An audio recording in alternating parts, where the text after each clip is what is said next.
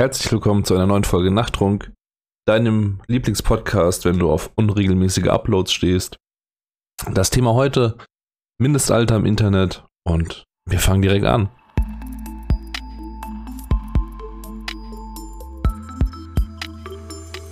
Bevor es gleich richtig losgeht. Lang ist es her, meine Lieben. Ich bin ein bisschen nervös. Ich äh, möchte das jetzt nicht unterschlagen. Ich habe ein bisschen was geändert an der Art, wie ich aufnehmen möchte. Das wird jetzt dem einen oder anderen vielleicht auffallen. Es wird hier und da mal eine kleine, längere Pause geben. Ich möchte es nicht immer so in der Nachbearbeitung äh, so aneinander cutten. Ich finde da mittlerweile, mir persönlich geht da ein bisschen. Da, da lebt die Folge weniger, finde ich. Ne? Die ist weniger real. Klingt jetzt seltsam, ist aber mein Empfinden. Ähm, ja, ich habe äh, mein Skript wieder vorbereitet und versuche, wie gesagt, jetzt das Ganze ohne großartige Cuts durchzuziehen. Die letzte Folge ist schon ein bisschen her. Ich entschuldige mich jetzt nochmal dafür. Und am Ende der Folge gibt es doch mal so ein kleines PSA, wie die ganze Sache hier noch weitergehen wird. Aber jetzt erstmal zum, zum Inhalt des heutigen abends oder morgens oder mittags, je nachdem, wann du das hörst. Ich hatte eingangs gesagt, Mindestalter im Internet. Jetzt ist mir aufgefallen, eigentlich ist das gar nicht der passende Titel für das ganze Ding. Sondern es geht mehr darüber oder darum, wie das eigentlich eingehalten wird. Wie das eigentlich kontrolliert wird. Und warum das eigentlich gar nicht funktioniert.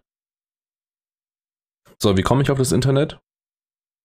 Es gibt im Prinzip drei Gründe dafür. Einmal, einige von euch äh, werden es wissen, ich arbeite als Erzieher ähm, und da begegnet mir das halt auf der Arbeit. Also ich bin jetzt hier in, in einem Hort, in der Horteinrichtung, also Grundschule. Die Kinder sind im Alter von sechs bis zehn Jahren, also auch schon in der digitalen Welt mehr oder weniger zu Hause. Und da begegnet mir das halt ganz oft. Dann ähm, zweiter Grund, das ist so ein Nebenthema. Ich hatte vor Wochen mal angekündigt, dass ich mich auch noch so mit dem Thema der Klarnamenpflicht im Internet beschäftige. Und da ist es quasi nochmal so als Nebenthema auch noch dieses Mindestalter oder dieser Jugendschutz aufgeploppt. Und der letzte Grund ist natürlich, ähm, um es jetzt mal so ganz plump zu sagen, ein persönliches Interesse. Äh, ich bin selbst Digital Native, würde ich jetzt behaupten, also in, im Digitalen, im Web groß geworden und merke einfach, die Generation vor mir im Verhältnis zu der Generation nach mir und auch meine Generation, sage ich jetzt einfach mal, die Grenzen, die verwischen und verschwinden einfach immer früher und immer stärker. Und dadurch, dass ich jetzt auch noch ein eigenes Kind habe, ja, da macht man sich halt einfach so ein paar Gedanken. Also, das hat jetzt nichts mit dem einen Kind zu tun. Ich bin mir sicher, da gibt es auch ein paar andere Leute, die sich Gedanken machen. Ähm, ja, was soll am Ende dieser Folge bei rumkommen und hängen bleiben? Ich weiß es ehrlich gesagt nicht.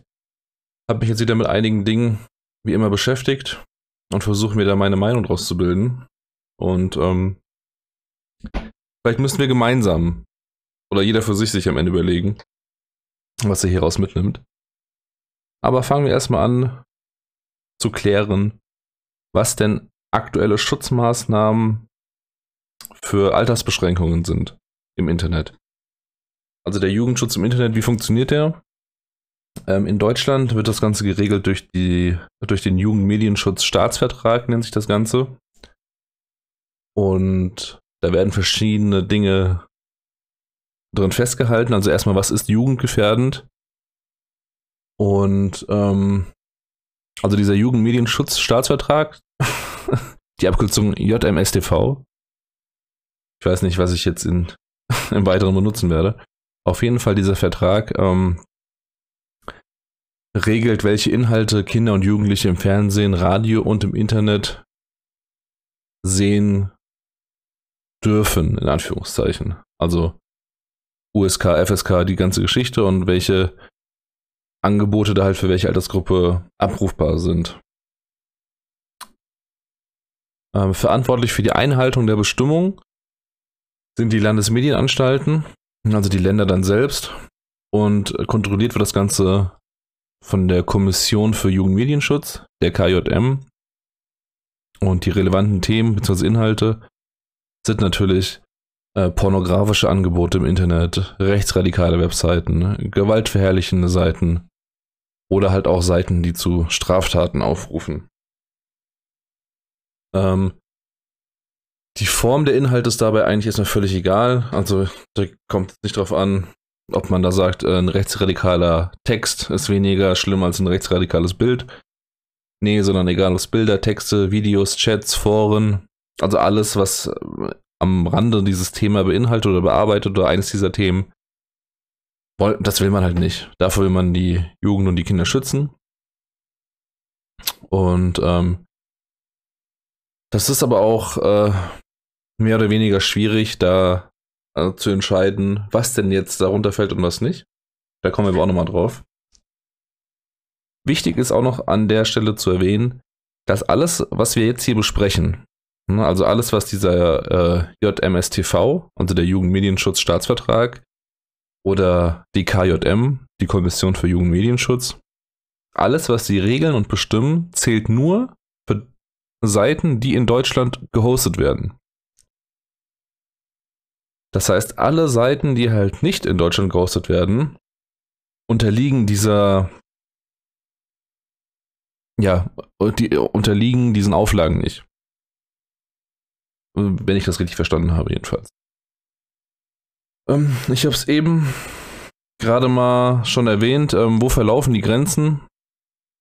Ähm, also äh, bei pornografischen Inhalten, und das ist immer so das Hauptthema eigentlich bei der ganzen Geschichte, ist es schon sehr klar und sehr direkt. Ähm, ist, ist in Deutschland eigentlich pornografische Inhalte sind generell verboten in Deutschland. Ne, ich, also natürlich Kinderpornografie, Gewaltpornografie, äh, Verherrlichung ne, von Nationalsozialismus. Ich weiß gar nicht, ob ich das aufgeschrieben habe in dem Zusammenhang. Das hat jetzt ja nichts wirklich mit Pornografie erstmal zu tun. Naja, auf jeden Fall, es gibt Grenzfälle, darum ging es. Es gibt in diesen ganzen Bereichen Grenzfälle. Und ähm, also bei der Kinderpornografie und bei der Gewaltpornografie nicht. Aber beim Thema Pornografie an sich schon. Ähm, und bei der Bewertung sind verschiedene Aspekte immer zu berücksichtigen. Also die KJM versucht dann da immer das Alter des Nutzers gegenüber dem Angebot oder der Gestaltung des Angebotes zu berücksichtigen zu welchem Schutz letztlich auch immer. Das ist jetzt gerade so ein bisschen, also für mich ist das schon mal eine diffuse Aussage, weil wenn das halt einfach FSK 16 ist oder 18 und da ist halt einer 17,5, also dann hat es ja das Alter des Nutzers mit der Gegenüberstellung des Angebots nichts zu tun irgendwie, finde ich. Aber naja, vielleicht habe ich es auch falsch verstanden. Also wie gesagt, was soll beschränkt oder verboten werden? Es gibt fest deklarierte Verbote für pornografische Inhalte.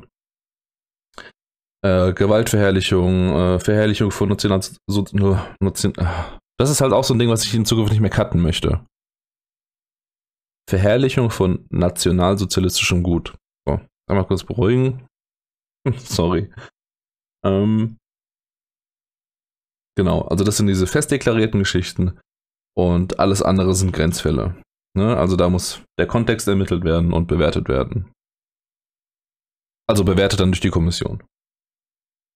Das Problem ist da, hm, dass da ganz oft dann immer, hm, also die Kunst- und Meinungsfreiheit ist dann immer so, das, so, so, ein Thema.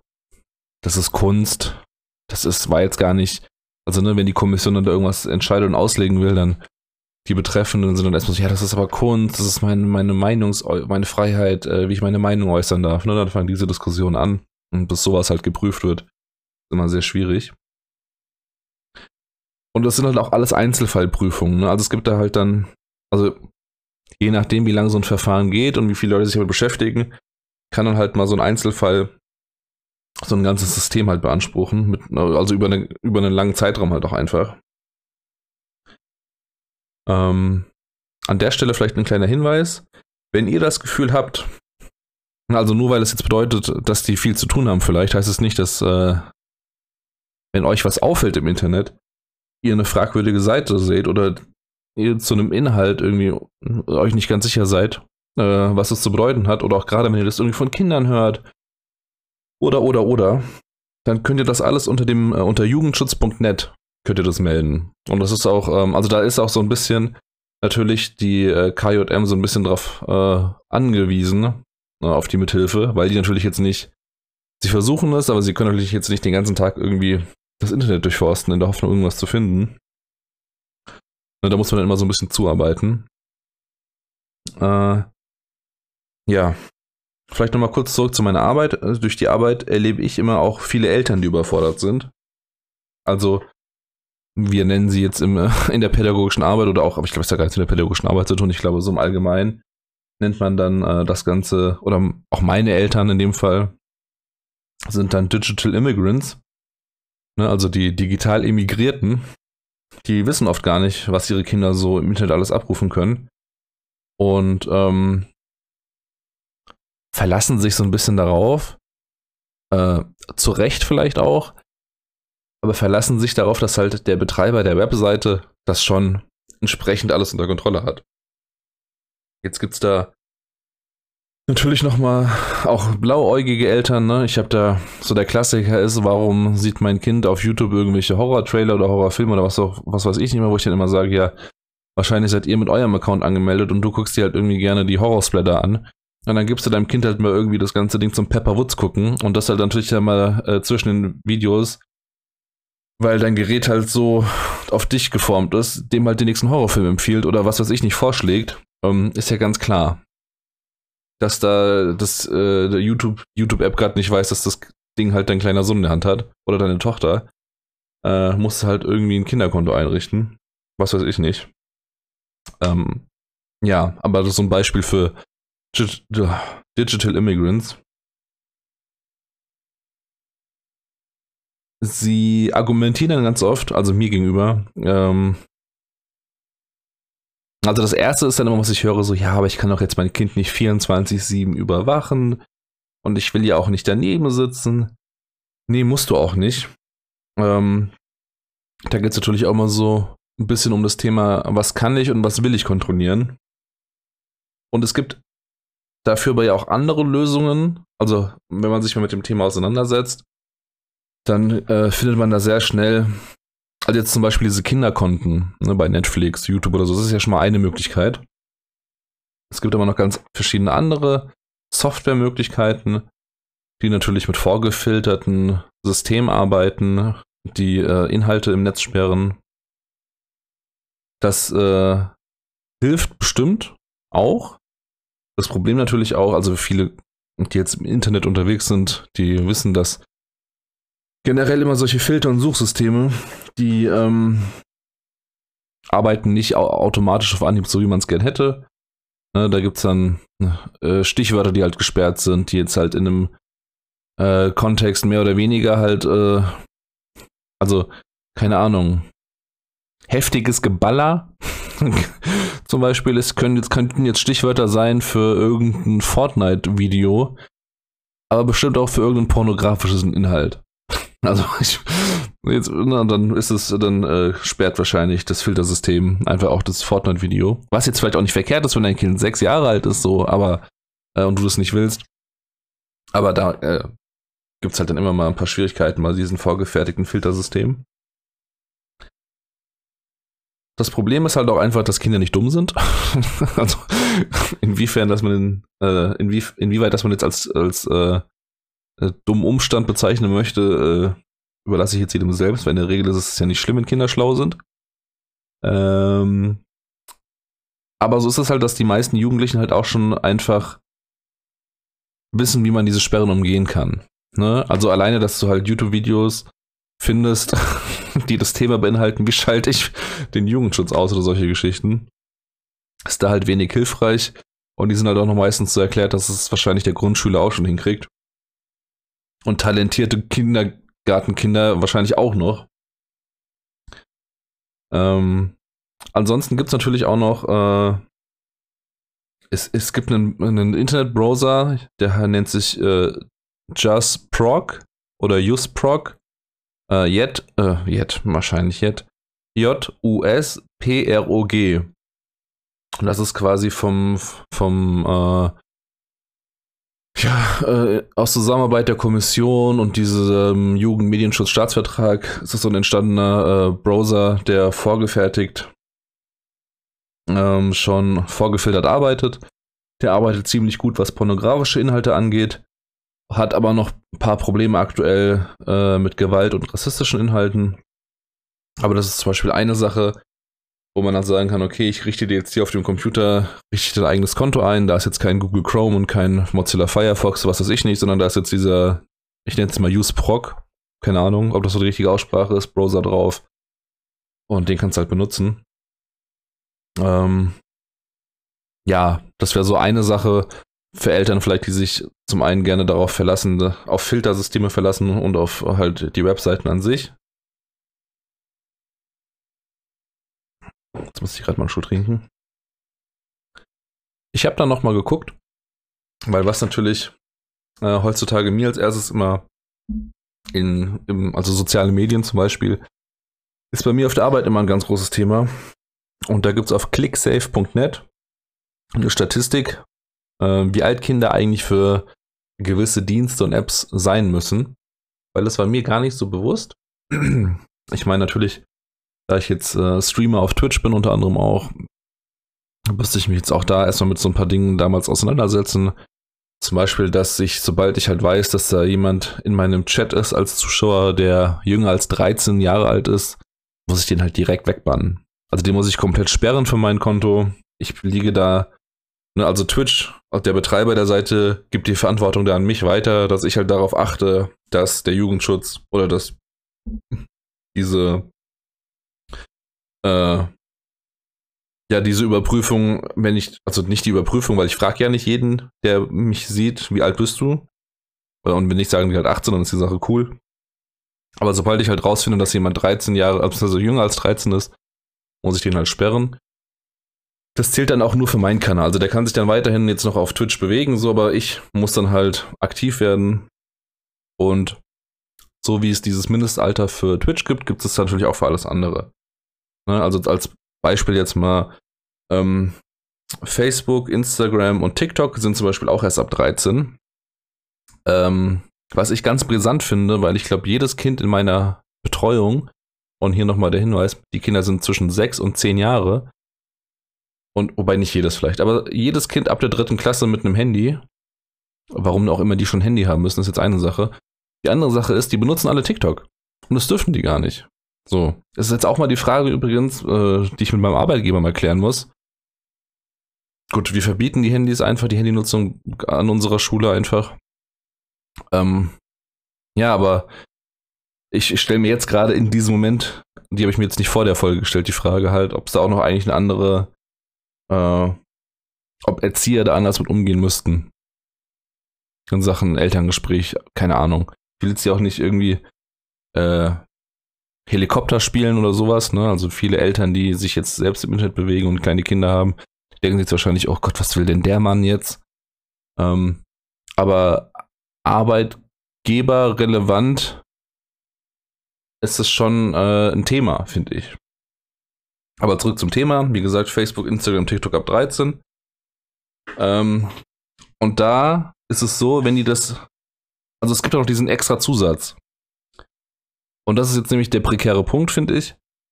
Wie gesagt, TikTok zum Beispiel ab 13 Jahre, aber generell die Nutzung unter dem 18. Lebensjahr nur mit Erlaubnis der Eltern.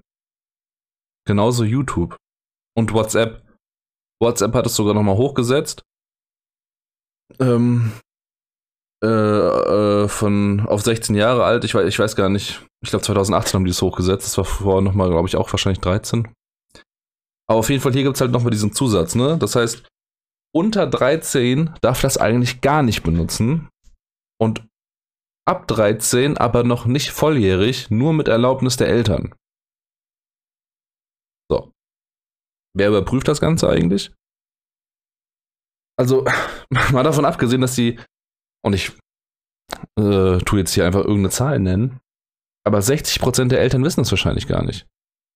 Also, wie, wie sieht das auch aus?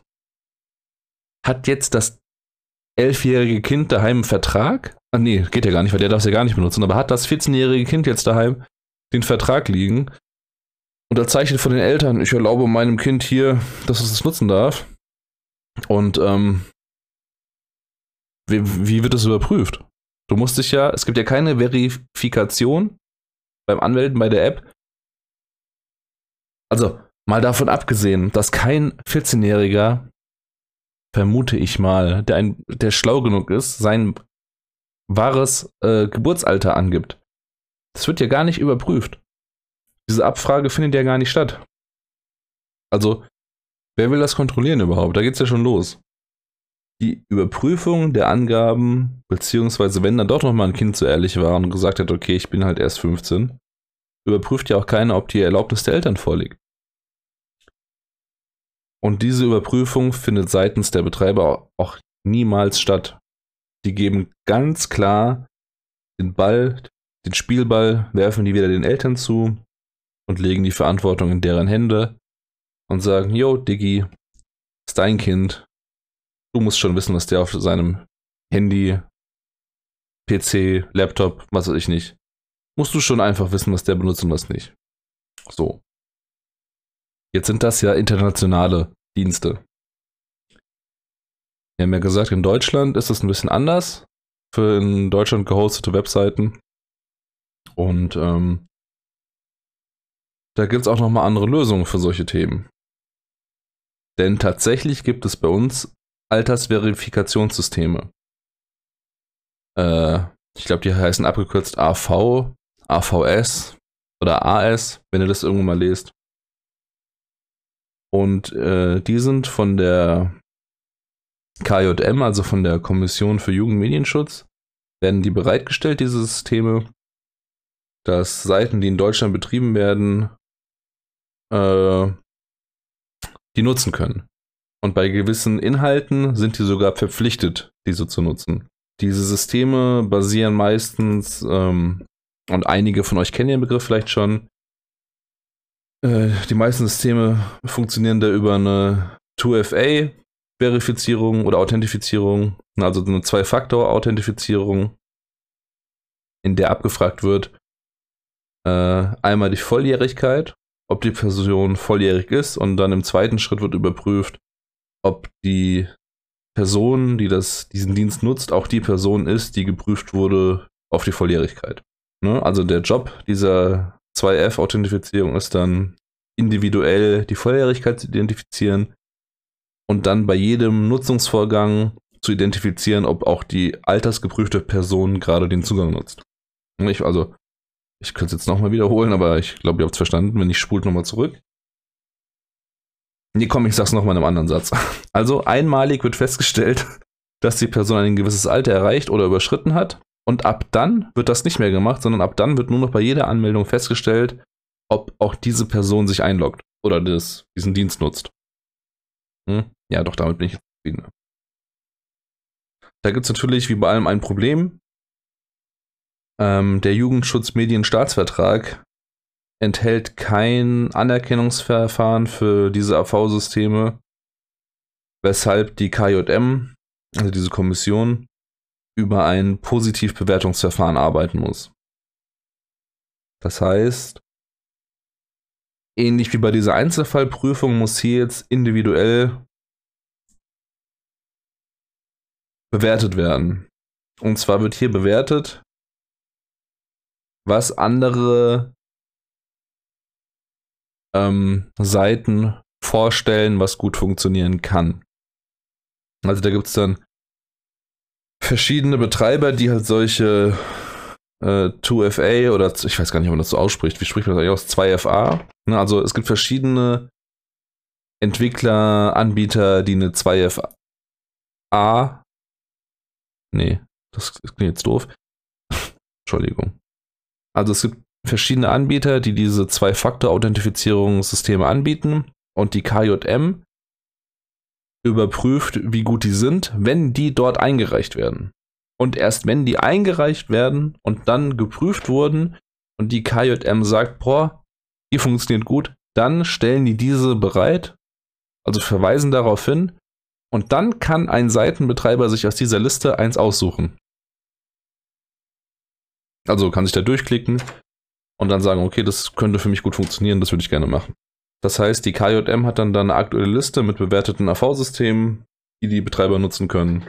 Hier gibt es verschiedene, zum Beispiel gibt es von der äh, Premiere AG Blue Movie, gibt es einen Schufa-Check, der quasi äh, das System von einem Schufa-Check übernimmt, den die entwickelt haben, um zu überprüfen, ob die Person volljährig ist und im Weiteren dann zu überprüfen, ob das auch immer die Person ist. Dann gibt's, ähm, das kennen wahrscheinlich, also die nächsten kennt ihr wahrscheinlich sogar vielleicht. Dann gibt's hier den SMS-Pin, ne? Kennt ihr auch, ihr loggt euch irgendwo ein, dann werdet ihr an, wird an eure Handynummer was gesendet. Ähm, dann gibt's äh, entwickelt von der Telekoms, äh, von Telekoms Netgate, also ein Postident-Verfahren, es gibt aber zum Beispiel auch von der Deutschen Post ihr eigenes Postident-Verfahren. Und das sind halt alles so Systeme, die gut, also die von der KJM dahingehend als positiv eingestuft wurden, die gut überprüfen, ob A, die Volljährigkeit überschritten wurde und B, auch äh, garantieren können, dass sich nur die geprüfte volljährige Person einloggt. Das heißt ja eigentlich, dass es für Deutschland funktioniert. Also dahingehend, dass man sagen kann, okay, hier Deutschland hat, hat hier die Kommission, hier diesen Staatsvertrag, die Leute entwickeln ähm, Zwei-Faktor-Authentifizierungssysteme, die werden bereitgestellt, die Leute können sich da bedienen. Na, also für die Seiten, die hier gehostet werden, ist das scheinbar kein Problem. Jetzt natürlich die Frage, warum geht das nicht global? Warum reicht es, wenn das Kind auf Pornhub unterwegs ist und da einfach nur ein Fenster kommt, sind sie über 18? Ja, nein. Also keiner klickt auf Nein, vermute ich mal. Also die Leute, ich finde an der Stelle, vielleicht ein bisschen humorvoll jetzt an der Stelle, wer da auf Nein klickt, bei der Frage, sind sie über 18? Ja oder nein? Wer da auf Nein klickt, dem sollte direkt eigentlich der Internetzugang für fünf Jahre entzogen werden. Also, du hast es nicht verstanden, das System einfach. Oder du bist vielleicht auch einfach zu ehrlich, ich weiß es nicht. Ja, aber diese Verifikationssysteme funktionieren halt einfach nicht. Und da gab es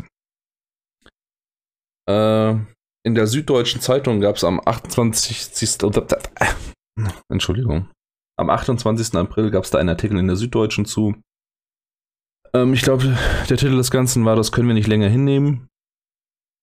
Und Anlass war hier, dass internationale Pornoanbieter also ihr merkt auch hier, Porno ist immer das Thema. Hier geht es gar nicht um Gewaltverherrlichung und Rassismus, hier geht es in erster Linie immer um Porno.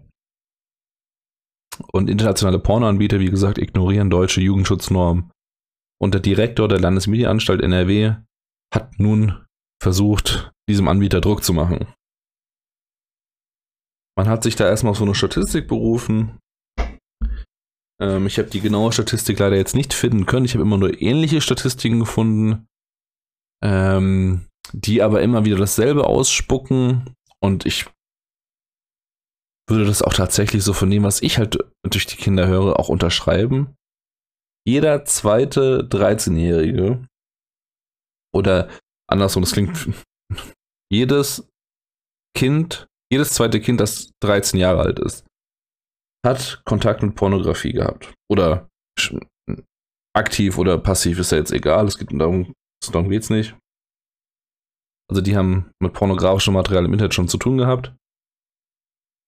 Und ähm, das, diese Statistik wird als erstes, wurde da erstmal hergenommen, um zu sagen, hier, das kann ja gar nicht sein. Warum können denn so viele Jugendliche äh, hier, wir haben in Deutschland ganz klar geregelt, pornografische Inhalte nur ab 18 und wir haben ja diese Systeme. Und warum dürfen internationale Seiten, warum, warum müssen die sich nicht daran halten? es gibt so viele Sachen hier. WhatsApp muss sich an den Datenschutz in Deutschland halten. Dieses hier, warum, warum zählt das nicht für die Pornoseiten? Und das größte Argument und für mich äh, ein lächerliches ist da einfach die Anonymität.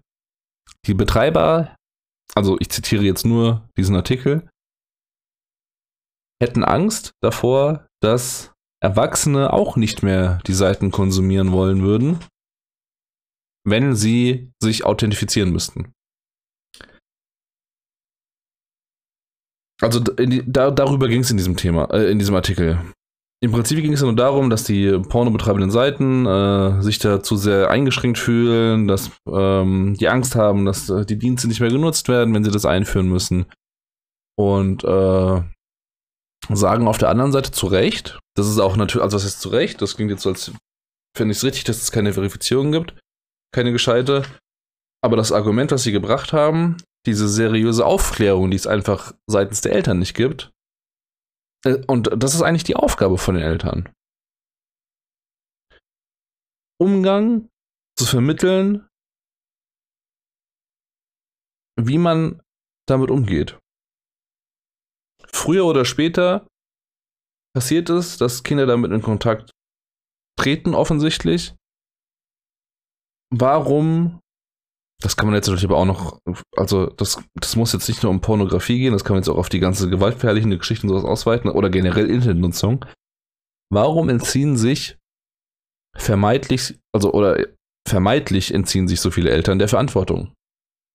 Und ich persönlich, jetzt Artikel außen vor, meine Meinung, ich finde generell, dass ein, eine Vermittlung wie man damit umgeht mit solchen Dingen im Leben, ne, also zwischen Eltern und Kindern, das gehört auch zur Kompetenz. Also das muss man auch lernen. Ein Umgang damit.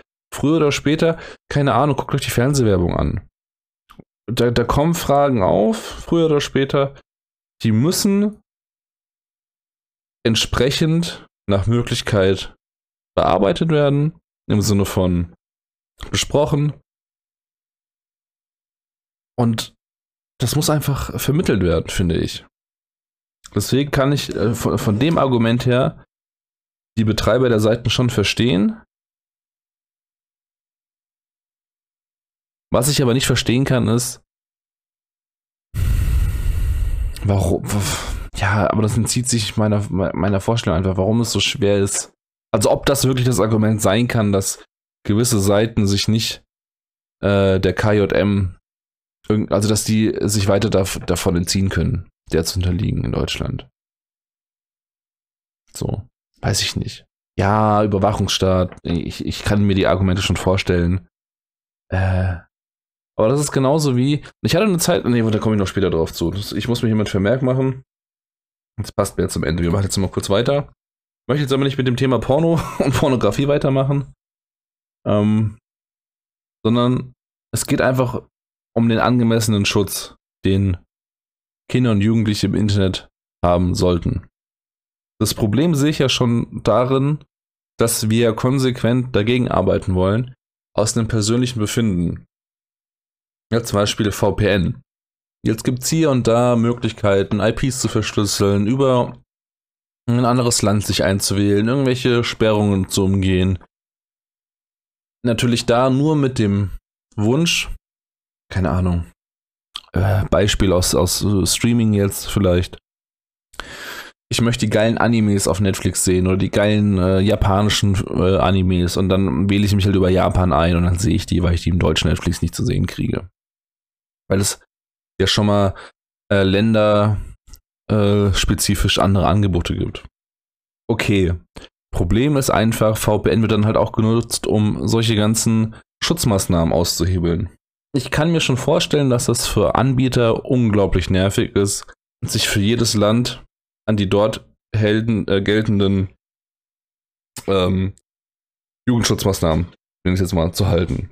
Das ist übelst anstrengend und ich möchte auch nicht der Depp sein von den Anbietern, der sich darum kümmern muss. Weil hier eigentlich nur permanent jemand ans Bein pinkeln könnte wenn das immer alles so individuelle Einzelfälle sind, die da geprüft werden, dann kannst du da ja auch gar nichts verallgemeinern so wirklich entscheiden. Das Problem ist da natürlich auch einfach die kulturellen Unterschiede. Ne? Zum Beispiel in Amerika werden Nippel zensiert, im Fernsehen auch oder solche Geschichten. Das haben wir hier gar nicht. Ne? Das heißt, da müsstest du schon mal gucken. Auf der anderen Seite lustig, ne? dass die in Amerika äh, Nippel zensieren im Internet, aber die einzige Verifikation im Internet ist die Frage, bist du 18 Jahre oder nein? So. Ähm, dann natürlich dann auch jetzt mal nochmal von, von Porno wieder weg. Äh, die Inhalte, zum Beispiel, keine Ahnung, 9gag, YouTube, das sind äh, heutzutage schnell wechselnde Inhalte auch auf solchen Seiten oftmals. da jedes Mal hinterher zu sein, zu gucken, okay, hierfür brauche ich jetzt das und das Video. Also, wie viele, ich weiß gar nicht, es gab mal so eine, so eine Statistik darüber, ähm, was heißt Statistik? Es gab mal so ein Fact darüber, ähm, äh, es gab da irgendwo mal äh, eine, eine Statistik dazu, wie, äh, wie, viel wie viel Videomaterial pro Minute bei YouTube hochgeladen werden. Und das war dann irgendwie so, dass pro Minute irgendwie 400 Minuten Filmmaterial hochgeladen werden auf YouTube. Irgendwie 2000, weiß ich nicht, 16, irgendwie sowas, keine Ahnung. Das ist ja wahrscheinlich auch nur noch mehr geworden. Und da bei jedem Video zu gucken, dann äh, ist es, fällt es da drunter, wie muss ich das Video flaggen. Dann musst du gucken, ob der, ob der äh, Nutzer da alles richtig angegeben hat. Dann, äh, das ist schon, das ist schon nervig. Ich kann das verstehen.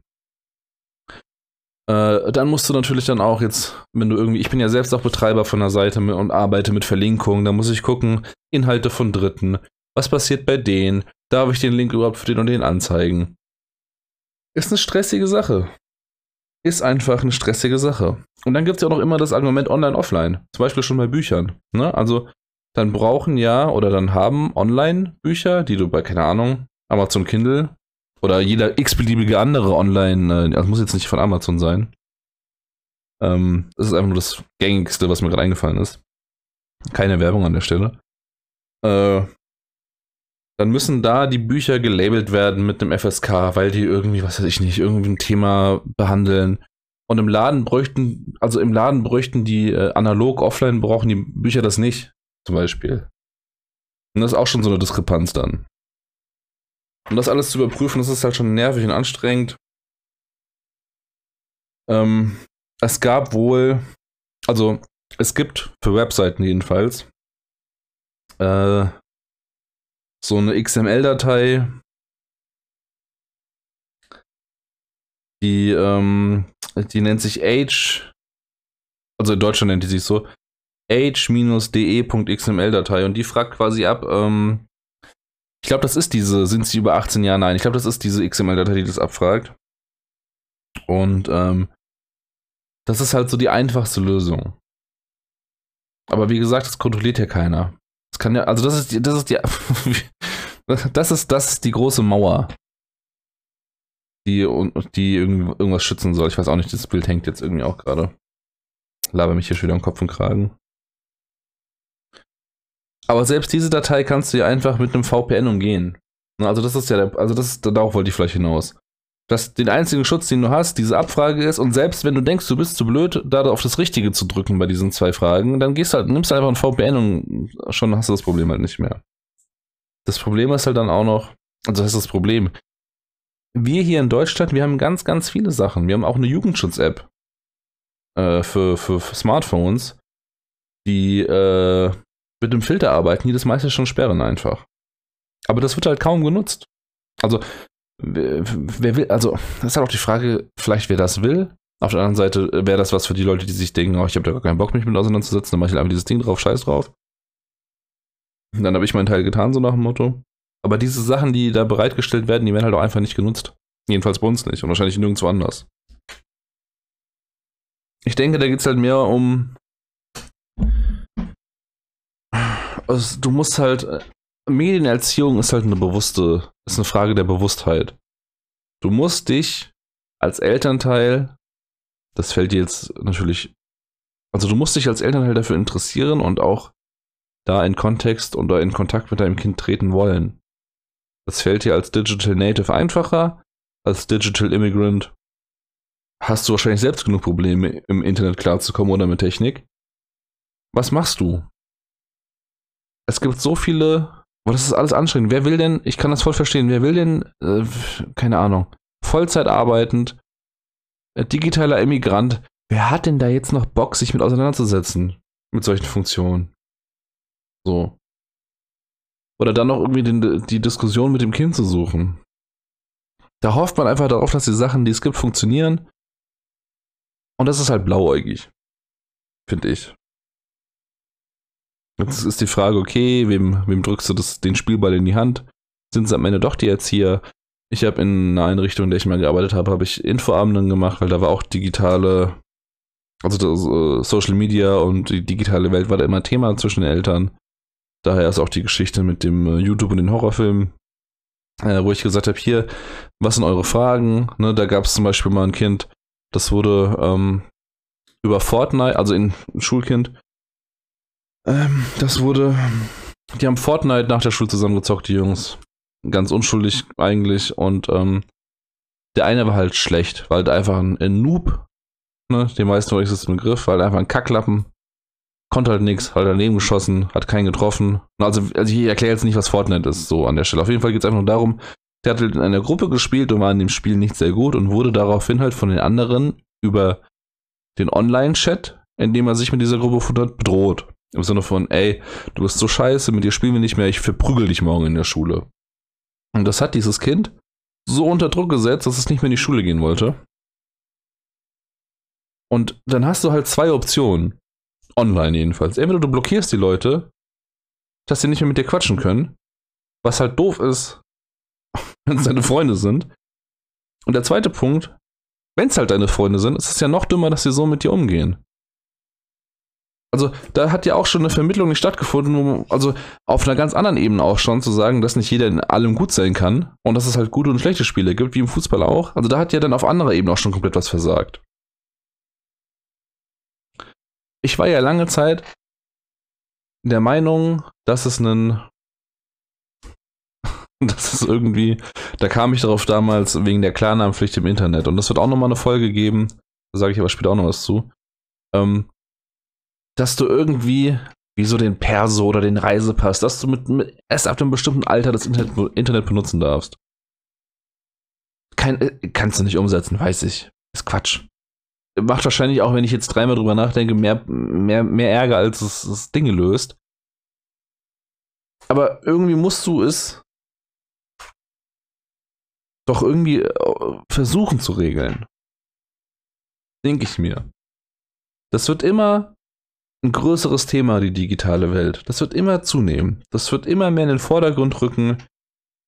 Und ich rede jetzt gar nicht hier, will jetzt gar nicht mit Kryptowährungen oder sowas an, anfangen. Aber du hast ja online kannst du immer mehr Impact auf die reale Welt haben mit irgendwelchen Dingen.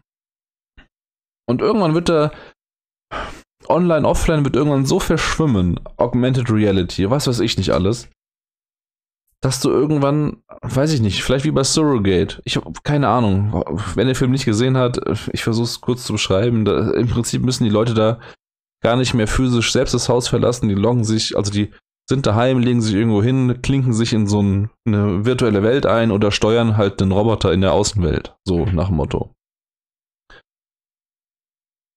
Das klingt jetzt fiktiv und oh mein Gott, was ist denn das für ein Idiot und was für das für ein Träumer. Aber so weit muss es ja gar nicht kommen. Ich sage einfach nur, ey, äh, meine Tochter, und das ist jetzt meine eigene Schuld vielleicht auch, ich weiß es, aber meine Tochter, die ist nicht mal zwei Jahre alt. Die weiß ganz genau, welches Smartphone zu Hause der Mutter gehört und welches mir gehört. Also dem Vater offensichtlich. Ich bin der Vater von meinem Kind, das, aber ich habe jetzt halt einfach Mutter und mir gesagt. Bevor mir nachher jemand die Frage stellt, ey, bist du nicht der Vater von deinem Kind? Doch bin ich, aber ich habe es jetzt halt anders formuliert. Auf jeden Fall, die weiß, wem welches Handy gehört, die weiß, wie man, äh, die weiß, wie man das entsperrt, die weiß, wie die Kamera funktioniert, die weiß, wo sie, sie weiß auf jeden Fall auch, dass wenn sie da drauf drückt, irgendwas passiert. Die weiß, wie man das Ladekabel anschließt, wie gesagt. Das Problem ist nur, dass sie halt auch das vom Ladekabel abzieht und mir bringt, wenn sie sieht, dass der Papa das nicht in der Hosentasche hat. Und, und da fängt es halt schon an und die ist nicht mal zwei wird so schnell und so viel mit Medien zu tun haben, dass ich Angst davor habe vor dem Tag, wo ich nicht mehr mitkomme, wenn sie mir was erklärt oder was sagt. Worauf wollte ich hinaus? Achso, ja. Also Mindestalter im Internet, deswegen der reißerische Titel. Ich habe mir überlegt, ob man dann sagt, okay, du bist jetzt 13 Jahre. Also die meisten Dienste haben sich ja irgendwie darauf geeinigt, dass die Nutzung ihres Angebots erst ab 13 Jahren erfolgen darf. Jetzt ist halt der große Bogen, den ich damals gespannt hatte, die Überlegung gewesen zu sagen, okay, äh, in Verbindung mit einer Klarnamenpflicht, jeder bekommt einen einmaligen Internetzugang, äh, muss sich irgendwie daheim, muss den Perso irgendwo davor halten, damit Internet freigeschaltet wird, keine Ahnung. Das wäre also die Hardcore-Methode. Die nicht so Hardcore-Methode wäre halt einfach, und die würde ich mir hier einfach wünschen, auch schon vom pädagogischen Aspekt her, einfach, dass Eltern sich da ein bisschen mehr ins Bewusstsein rufen, dass sie halt verantwortlich dafür sind, was ihre Kinder machen. So wie sie es halt auch einfach in der realen Welt sind, haftbar. Ähm, das habe ich mir gar nicht angeguckt tatsächlich, das hätte ich vielleicht auch noch mal machen können. Inwiefern eigentlich Eltern haftbar sind für das, was ihre Kinder im Netz machen. Da schweife ich jetzt aber gerade gedanklich ab, wenn ich mich damit beschäftige. Na, also redet mit euren Kids, versucht in den Kontakt zu kommen. Über Medien kann man das super. Also Medien sind eine super Sache, kulturell übergreifend, auch aus der pädagogischen Sicht mal Kinder in Kontakt zu bringen. Das muss nicht immer nur verblödend oder dumm sein. Äh, und Videospiele sind auch nicht schlimm. Und für solange es reguliert ist und äh, kontrolliert im Sinne von, was macht mein Kind denn eigentlich da? Mal interessiert eine Frage gestellt, mal Interesse gezeigt, dann ist es auch vollkommen okay. Meine Güte. Wir sind 2021. Wirklich. Get over it mit diesen Themen, ey, Ballerspiele machen dumm. Und äh, hier und da und jenes. Ihr wisst, was ich meine. Aber ich glaube auch, dass ihr eine Community seid, die das vielleicht hören, die sowieso schon einen sehr fortschrittlich, fortschrift, fortschrittlichen, hm? fortschrittlichen Blick drauf haben. Und ich glaube, ich mache an der Stelle einfach einen Punkt. Ich habe euch jetzt ein bisschen was zu dem Thema erzählt. Wir halten fest, in Deutschland gibt es Maßnahmen. In Deutschland müssen sich auch Betreiber von Seiten, die in Deutschland gehostet werden, an diese Auflagen halten. Wird es überprüft? Hm. Wird es gemeldet? Hm. Was passiert, wenn es gemeldet wird? Dann wird es geprüft. Was kommt dann dabei raus? Hm. Ne? Und international schon mal, hm. Sehr ernüchternd. Wir merken aber auch, dass alles den Eltern in die Hände gelegt wird, ne? Ja, hier, es gibt doch die Apps, es gibt doch den Browser, hier macht man dies, macht man das, macht man jenes. Ihr kommt nicht drum herum, euch damit zu beschäftigen, wenn ihr nicht wollt, dass euer Kind gewisse Dinge im Netz nicht sieht, beziehungsweise es lernt richtig mit der Verarbeitung davon umzugehen, wenn es diese sieht. Und es wird sie sehen. Wenn ihr Fragen habt, fragt mich gerne. Ich äh, habe da ein paar Dinge, die ich zu sagen kann.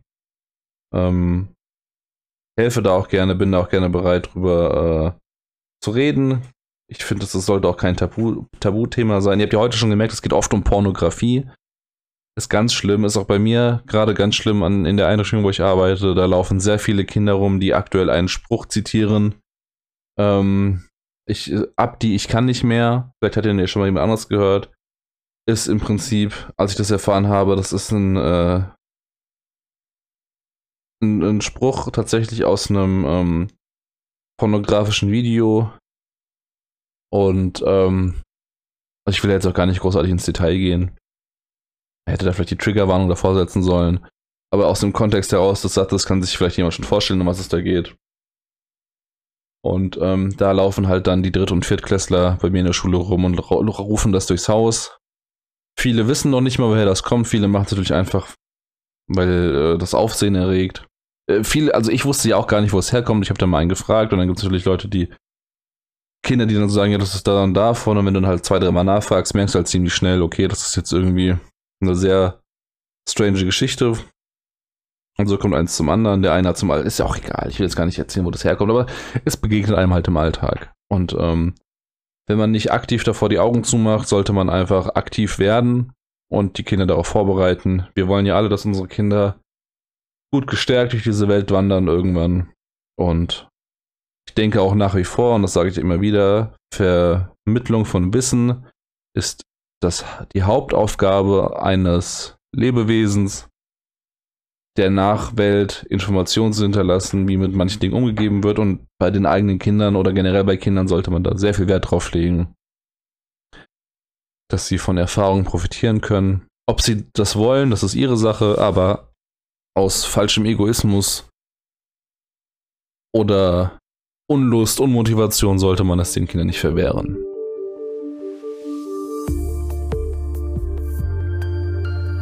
So, wir sind jetzt hier am Ende. Wir haben jetzt hier ganz schön lange gequatscht. Ich glaube, irgendwie so gefühlt 50 Minuten. Ich habe jetzt nicht auf die Uhr geguckt. Ähm, ich werde ein paar Sachen rausschneiden müssen. Ich habe ein paar Mal äh, den Faden verloren. Aber ich wollte euch ja noch sagen, wie ich mir vorstelle, wie der Nachdruck weitergeht. Ähm, zum einen, äh, ja, okay, äh, bleibt mir noch mal kurz bei mir. Ich versuche das irgendwie meine Gedanken jetzt nochmal fokussiert hier rüber zu bringen.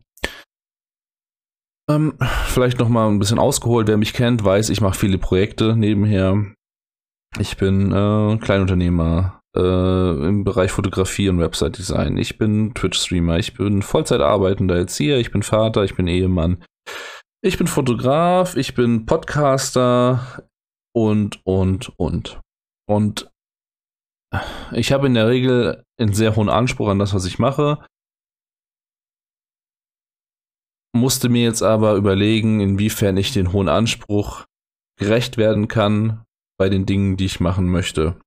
Also mache ich die Dinge, die ich mache und kann ich diesen Anspruch noch leisten oder ist es mir auch, also kann ich auch die Qualität bis zu einem gewissen Level runterfahren, damit ich trotzdem noch das Hobby machen kann. Versteht ihr, was ich meine? Die Podcast-Folgen bisher waren immer sehr, also auch, also ich recherchiere sehr viel zu den Themen, die mich interessieren und versuche euch das dann aus meinem, aus meiner Sicht zu vermitteln, was ich da herausgefunden habe, in der Hoffnung, dass jemand davon Mehrwert hat. Das ist so mein Anspruch. Im, das heißt, ich recherchiere, ich nehme die Folge auf und dann schneide ich die Folge. Sehr akribisch. Ich mache längere Pausen, die ich nehme. Ne, also wenn ich, ne, wer viel redet, muss auch mal viel atmen und dann, wenn mir eine Pause zu lang geht, dann cutte ich die akribisch raus. Ich möchte am Ende, dass Information nach Information gut aneinandergereiht ist. Kein, ich schneide M's und A's raus. Und eigentlich habe ich die Zeit nicht. Weil ich jetzt im Prinzip, wenn ich eine Podcast-Folge, wenn die jetzt eine Stunde geht, so wie diese heute vielleicht, wenn ich mich jetzt nochmal eine Stunde hinsetze und, und da irgendwie Sekunde für Sekunde durchgehe und versuche ra Sachen rauszuschneiden, das schaffe ich nicht. Das schaffe ich nicht mehr. Das ist einfach mir zu viel. Ich möchte aber diesen Podcast nicht aufgeben. Das heißt, ich versuche jetzt meinen eigenen Anspruch an die Qualität nicht inhaltlich, aber die Qualität des Podcasts an sich ein bisschen runterzufahren, damit der Inhalt von der Qualität derselbe bleiben kann aber es vielleicht jetzt diese, ich habe es am Anfang gesagt, ne, die die äh, Folge lebendiger machen, diese Pausen und vielleicht auch mal das eine M oder äh, bleibt noch mal drinne. Sicherlich nicht jedes, aber das ein oder andere. Und da hoffe ich einfach, dass ihr mir da verzeihen könnt, dass ich jetzt so damit arbeiten werde. Es wird jetzt noch eine weitere Folge geben für den Nachttrunk. Die Folge 10 ist es dann. Also das ist jetzt die neunte Folge, dann kommt die zehnte Folge in der würde ich gerne nochmal das Thema Klarnamenpflicht angehen. Und dann würde ich gerne die erste Staffel quasi von Nachtrunk beenden. Ich möchte dann in die zweite Staffel gehen und dort auch wieder zu einem festeren Rhythmus an Release kommen. Ich kann aber auch nicht, jetzt kommt es zum nächsten Punkt, jetzt kommt die Qualität tatsächlich. Wenn ich sage, ich lade jede Woche hoch oder jede zweite Woche, setze ich mir damit natürlich auch für meine Recherche und für meine Qualität inhaltlich ein Limit. Das möchte ich nicht. Eigentlich. Weil es gibt Themen, die brauchen mehr und es gibt Themen, die brauchen weniger Recherche. Also habe ich mir überlegt, dass ich einfach weiterhin zu Themen, die mich interessieren, recherchiere ich so lange, bis ich recherchiert habe und lade es dann hoch was mache ich in der Zwischenzeit? Weil ich möchte ja nicht, dass diese langen Upload-Pausen eintreten. Ich möchte euch ja weiterhin äh, unterhalten und ich möchte ja auch dieses Ding hier irgendwie am Laufen halten. So. Und das heißt, ich habe mir überlegt, da dann auch mal spontanere Folgen mit banalen Themen zu machen. Wenn ihr euch die nicht interessieren, ihr könnt ihr da mal kurz rein und ihr könnt den Titel lesen und dann merkt ihr, das ist jetzt gar nichts für mich. Äh, klicke ich weiter. Ne, zum Beispiel äh, könnte ich jetzt darüber reden, keine Ahnung, ich könnte mir drei Fragen raussuchen, dann nochmal für so, so Lückenfüller-Folgen. Zum Beispiel, äh, wenn Sie ein Restaurant eröffnen würden, welche Art von Essen würden Sie servieren? Und dann würde ich darüber ein bisschen schwafeln. Dann mache ich halt drei von den Fragen, dann geht die Folge vielleicht nur eine Viertelstunde, 20 Minuten, dann ist es halt mal was zum Entspannen und zum Runterkommen. Und nach drei, vier Lückenfüller-Folgen kommt dann halt mal wieder eine gut recherchierte mit dem Thema, die mich interessiert. Also so stelle ich mir die zweite Staffel vom Nachttrunk vor. Ich hoffe, ihr könnt mir da verzeihen, dass, dass diese Richtung eingeschlagen wird. Ich würde euch, oder ich bitte euch inständig, schon ein bisschen, ihr könnt hier aktiv mitwirken. Also auch, äh, wer mich aus dem Streaming-Bereich kennt oder aus anderen, äh, äh aus, aus meinen anderen Hobbys, ich halte sehr viel und lege sehr viel Wert auf Interaktion mit der Community und mit Leuten, die meinen Inhalt konsumieren. Wenn ihr darauf keinen Bock habt, ist das vollkommen okay. Aber ihr könnt gerne jederzeit, egal ob auf Twitter, äh, in meinem Discord-Server, überall private Nachrichten, ihr könnt mir das überall schreiben, wenn ihr Fragen habt. Ich werde niemanden namentlich nennen, wer das nicht möchte. Ähm, aber das hilft mir auch, zielgerichtet Content zu liefern für euch dann. Also ich kann ja auch gerne auf Dinge, die ich hier vielleicht nur anreiße, mehr eingehen. Ne, auch gerade diese ganzen kognitiven Dissonanzen, die wir hatten. Da gibt es noch unendlich, also unendlich nicht, irgendwann hört das zum Glück auf mit unseren Problemen, die wir mit uns unbewusst rumtragen. Aber da gibt es noch so viel von. Ähm, ich weiß, dass der, dass der liebe Haki vom Masse Talk, der hat, der hat mir mal eine Frage, und da bin ich noch gar nicht drauf eingegangen, auf diese Frage, die er gestellt hat. Ich glaube, da geht es so ein bisschen, wie kann man also ein bisschen an seiner, ähm, äh, äh, jetzt habe ich vergessen, an seiner eigenen Resilienz arbeiten. Also wie kann man sich ein dickes Fell zulegen? Wie kann, ne, so, da bin ich noch gar nicht drauf eingegangen. Das ist auch nochmal ein sehr interessantes Thema und es gibt Möglichkeiten. Und natürlich sind diese kognitiven Dissonanzen, die ich schon bearbeitet habe, auch indirekt schon Anleitungen dazu, einfach reflektierter durchs Leben zu gehen und sich ein bisschen eine dicke Haut zuzulegen und einfach mal 5 Grad sein zu lassen und wie man das am besten macht. So. Ich glaube, ich mache jetzt Schluss. Also, wie gesagt, es wird nur eine Folge, die zehnte Folge geben zum Thema Klarnamenpflicht, meine Gedanken dazu. Dann endet mit dieser Folge die erste Staffel. Ich hoffe, das wird nicht so lange dauern, bis die kommt. Und danach werden wir in die zweite Staffel starten. Wie gesagt, da wird das dann ein Mischmasch werden. Ähm, ich habe mir auch überlegt, ob ich einen festen Termin finde, um das live. Ich weiß nicht, ob sich das jemand live anhören möchte. Ne, jetzt haben wir gerade 0.12 Uhr. Ich weiß nicht, ob da jemand noch wach ist, um sich sowas live anzuhören. Äh, da könnte man überlegen, ob man einmal im Monat aber so eine, so eine Live-Runde macht, vielleicht über meinen Twitch-Kanal. Ich weiß es nicht. Na, das lebt auch so ein bisschen halt immer einfach davon, äh, wie viele Leute konsumieren wie so ein Podcast. Ja, ich mache hier einen Punkt. Lieber Zuhörer, liebe Zuhörerin, liebe zuhörende Person. Danke, dass du zugehört hast. Das war jetzt viel zuhören. Ähm, ich freue mich immens, wenn ich auf die Statistik gucke, dass auch obwohl ich so lange nichts gemacht habe, so ein großes, äh, also so viele Ausschläge in der Statistik habe, dass trotzdem noch so viele Leute über die Wochen, wo nichts passiert ist, zugehört haben und sich die Folge angehört haben. Kuss geht raus an der Stelle, wie die Jugend heute sagt. Und ja, einfach danke, dass du diese Folge dir auch nochmal angehört hast. Wie immer, wenn dich was beschäftigt, wenn du dazu was zu sagen hast, schreib mir eine Nachricht. Äh, ein Link zu all meinen äh, sozialen Medien ist verlinkt in den Show Notes. Klick da gerne drauf. Melde dich gerne bei mir. Ich wünsche euch eine gute Zeit. Bleibt gesund. Interessiert euch für die Themen eurer Mitmenschen, gerade wenn es Kinder sind. Bleibt anständig und ja, weiß auch nicht, das war's. Vielen Dank fürs Zuhören. Ich war wie immer euer Chris. Das war die aktuellste Folge Nachttrunk und ich wünsche euch eine gute Nacht.